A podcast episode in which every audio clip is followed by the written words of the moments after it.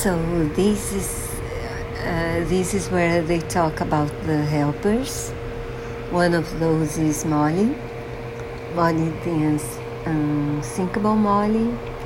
She was the wife of a very rich miner who found loads of gold in California, but they started very poor.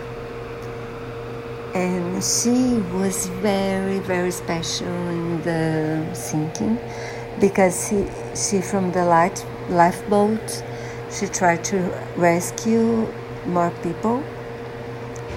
Uh, and especially she kept the the people in her lifeboat uh, rowing and warm, and they sang to keep the rhythm and also to keep alive and, and warmer.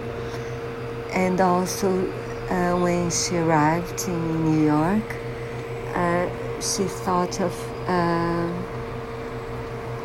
of doing good to the captain of the rescue boat, the Carpathia.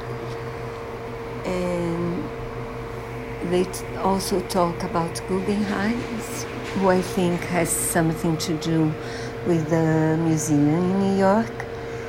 And he helped all, all the way uh, putting people in lifeboats and he himself was not saved.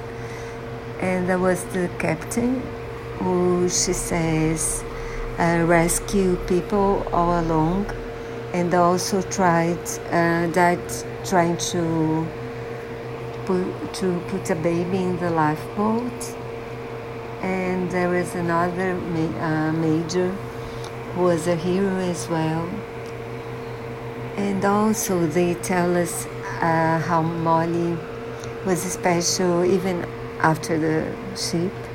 She was a suffragette. She helped lots of people. Uh, she was a good one. So this is an episode not to not to miss.